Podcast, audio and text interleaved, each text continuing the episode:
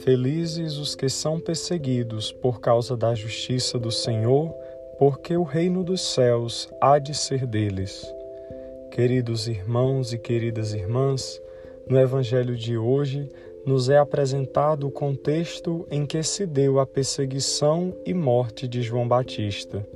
Embora hoje celebremos o martírio deste grande santo, aqui não nos cabe valorizar sua morte, mas sua vida uma vez que o martírio foi apenas uma consequência da escolha de vida plenamente missionária e profética.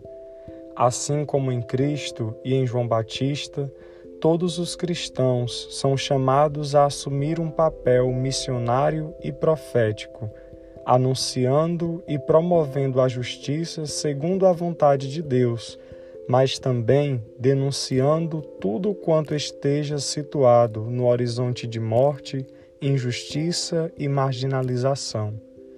Para isso, precisamos cultivar em nós a coragem dos profetas, que não se intimidam mesmo diante das situações mais desafiadoras, pois, como Cristo nos lembra, se perseguiram a Ele, perseguirão também aos seus seguidores.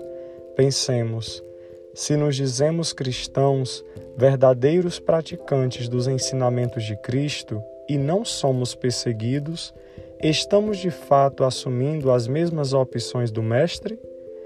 Apesar de tudo, somos chamados felizes e convidados a nos alegrar cada vez que nos colocamos a serviço do reino da vida justa, plena e fraterna onde todos e todas têm lugar. Que o bom Deus nos ajude a sermos verdadeiros em nossas escolhas, a falarmos no que cremos, a acreditarmos no que pregamos, a vivermos com coragem profética o que proclamamos, totalmente e até as últimas consequências. Que São João Batista e Pedro Casaldáliga intercedam por nós a Deus Assim seja. Amém.